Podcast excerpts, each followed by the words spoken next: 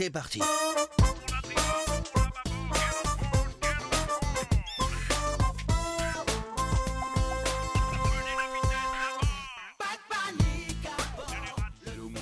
C'est Maxime et tu écoutes Narcose, le podcast 100% plongée propulsé par Orc. Aujourd'hui, on va aborder un sujet indissociable de la plongée, un sujet dont tout le monde parle, mais que très peu comprennent réellement. On va parler des fameux paliers de décompression. Pourquoi on en fait en fait? Ça sert à quoi? Pourquoi ça existe? Je compte même plus le nombre de fois où on est venu me voir et qu'on m'a dit Maxime, tu fais de la plongée Ah ouais, donc euh, tu dois faire des, paliers, de décompression en fait, euh, waouh Alors effectivement, ça m'est arrivé d'en faire quelques-uns dans ma vie. Et aujourd'hui, grâce à cet épisode, tu vas savoir pourquoi on fait des paliers de décompression et comment ça fonctionne. Mais tu vas surtout voir qu'en fait, il n'y a rien de bien sorcier, c'est assez simple et évident.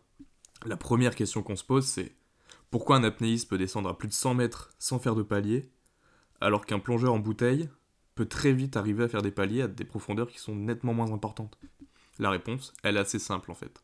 Eh bien, au risque de vous décevoir, en réalité, on fait pas des paliers parce qu'on est descendu profond. On fait des paliers parce que notre corps s'est chargé ou s'est saturé en azote. Voyons maintenant pourquoi, contrairement à l'apnéiste, le plongeur bouteille va venir accumuler de l'azote. On va d'abord commencer par reprendre nos cours de CM2 pour se rappeler ce qui compose l'air qu'on respire. Grossièrement, l'air est composé à 80% d'azote et 20% de dioxygène, ou oxygène pour faire plus simple. L'oxygène, c'est notamment la nourriture de tes muscles, c'est ce qui va permettre leur bon fonctionnement, mais pas que bien évidemment. Ensuite, l'azote, lui, il est plutôt là dans un rôle de diluant. Il est utile pour ton corps, mais il est bien moins indispensable que l'oxygène. Et pourtant, c'est lui qui est en plus grande quantité dans l'air et qui va venir nous embêter en plongée. Comme tu le sais probablement déjà, notre corps, c'est une formidable machine à échanger du gaz, notamment par l'intermédiaire de nos poumons et de notre sang. Lorsque tu respires, l'air pénètre d'abord dans tes poumons et va ensuite oxygéner ton sang. Ce sang oxygéné va ensuite aller alimenter tes organes. En parallèle, notre corps il va produire du gaz carbonique, donc du CO2, que l'on va recracher. En ce qui concerne l'azote, c'est assez particulier. En fait, notre corps il l'utilise pas vraiment, et il sert juste de fluidifiant, parce qu'on peut respirer de l'oxygène pur que pendant un temps très limité. Sur le long terme, l'oxygène, pour pouvoir être respiré et viable, a besoin d'un diluant. Dans l'air, ce diluant, c'est l'azote, mais on peut le remplacer par tout autre gaz respirable. En plongée, on utilise souvent l'hélium par exemple. Mais revenons à notre sujet principal, pourquoi on fait des paliers de décompression? Maintenant, tu sais de quoi est composé l'air que tu respires. Et ça va être super important pour la suite. Faut quand même que je te précise un truc les échanges gazeux se font toujours de la plus forte concentration vers la plus faible. Donc dans l'eau avec les variations de pression, les échanges sont un peu chamboulés. On va voir comment ça fonctionne. Lorsque tu es en surface, la pression de l'air et la pression dans tes tissus, c'est relativement la même. On dit donc que tu es dans une situation d'équilibre. Par contre en plongée, quand tu descends, la pression augmente. La pression de l'air que tu respires va aussi augmenter. Autrement dit, tu auras une plus grosse pression d'air que dans tes tissus. Et comme on a dit que les gaz allaient toujours de la plus forte concentration vers la plus faible, ça veut dire que ça va rentrer dans tes tissus. L'azote va venir pénétrer tes tissus et ton corps. Plus tu vas venir respirer et plus la pression extérieure sera forte, et plus cet azote va s'accumuler dans ton corps. Et à force d'accumuler cet azote, il arrive ce qu'on appelle la saturation. C'est en fait quand ton corps a atteint un trop gros niveau et qu'il peut pas en accumuler plus. C'est le niveau max. Donc t'as beau respirer, respirer, respirer, l'azote dans ton corps ne va pas augmenter. C'est notamment le cas des scaphandriers qui vivent euh, pendant 28 jours à des profondeurs de plus de 100 mètres. Après quelques heures, en fait, leur corps est déjà saturé en azote, et les jours suivants, ils sont encore sous pression et remplis d'azote, mais le taux d'azote ne va pas augmenter. À la remontée, le processus va s'inverser. En fait, la pression va diminuer, et la concentration d'azote dans tes tissus sera beaucoup plus importante que dans tes poumons. À partir de là, ton corps va donc éliminer cet azote, et va tout simplement être éliminé par l'expiration, lorsque tu respires. Là, tu vas sûrement me dire Ouais, ok, Maxime, c'est bien, il y a de l'azote dans notre corps, on s'en fout, on monte, on descend, c'est quoi le problème?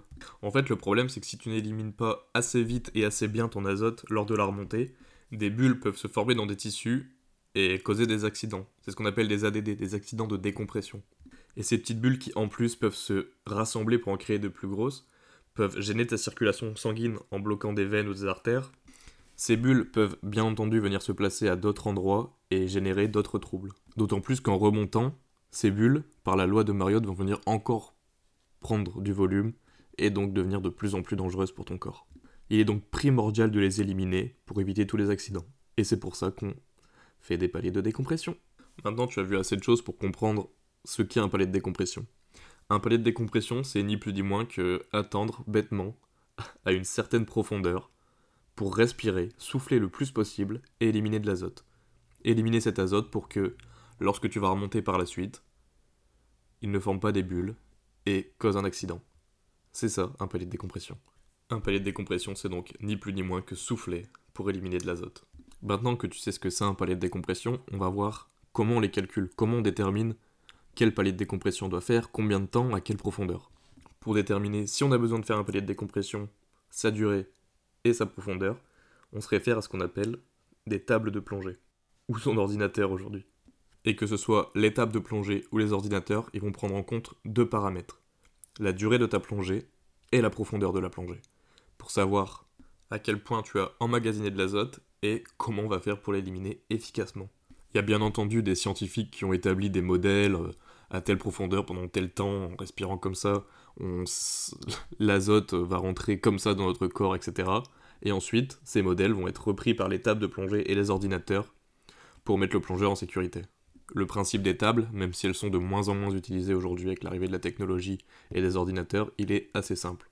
En fait, tu vas juste prendre ta profondeur maximale de plongée, ton temps de plongée avant la remontée, et la table va te dire si tu as un palier de décompression à faire, la durée de celui-ci et la profondeur. Ou les profondeurs et les durées s'il y a plusieurs paliers. Et si jamais ce n'est pas ta première plongée de la journée, il te reste déjà de l'azote par exemple dans ton corps de la plongée du matin. Eh bien, les tables vont venir euh, avec un petit système de, malus, prendre en compte cet azote résiduel dans les paliers que tu as à faire. Les tables, bien qu'elles aient fait leurs preuves, aujourd'hui elles sont très dures, très très sécuritaires et beaucoup moins dans l'air du temps. C'est très rare de croiser un plongeur qui ne plonge qu'aux tables. La majeure partie des plongeurs aujourd'hui utilisent ce qu'on appelle un ordinateur de plongée.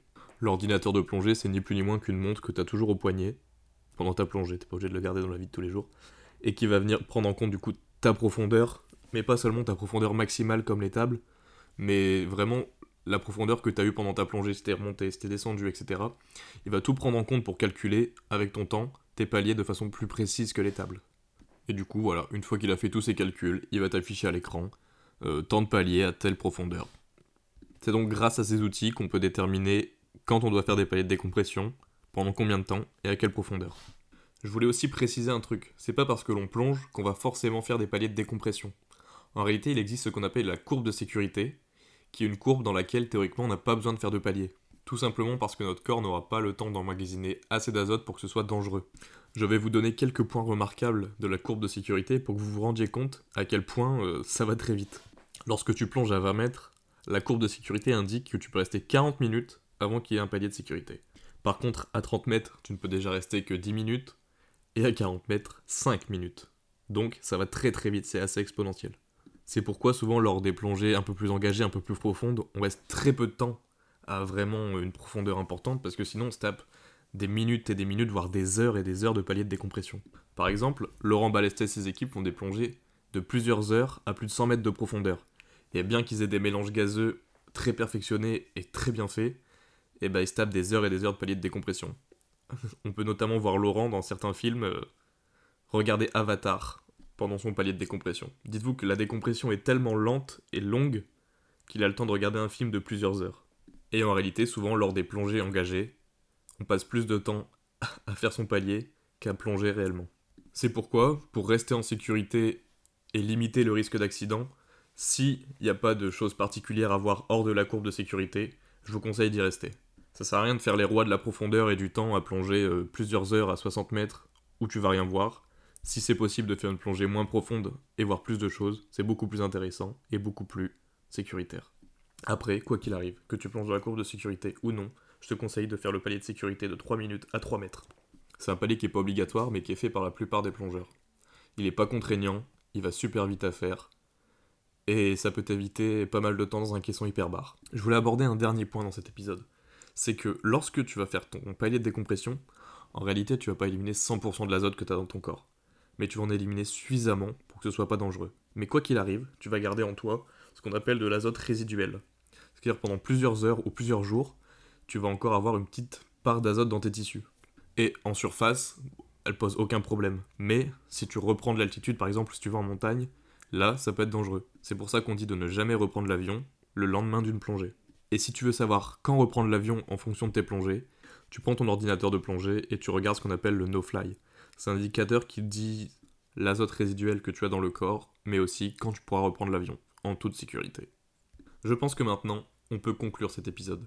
L'apnéiste n'a pas besoin de faire de play de décompression, même s'il va de grande profondeur, tout simplement parce qu'il plonge avec le même volume d'azote dans son corps. C'est l'azote qu'il avait au départ et il reprend à l'arrivée. Alors que notre plongeur, lui, il va venir faire des échanges gazeux et donc se charger en azote qu'il a besoin d'éliminer avant de remonter pour éviter les accidents. C'est ça, un palier de décompression. Et voilà, maintenant t'en sais un petit peu plus. C'était Maxime pour Narcose. J'espère que tu as apprécié l'épisode. Si c'est le cas, n'hésite pas à mettre un petit 5 étoiles. On se retrouve bientôt pour un nouvel épisode. Ciao.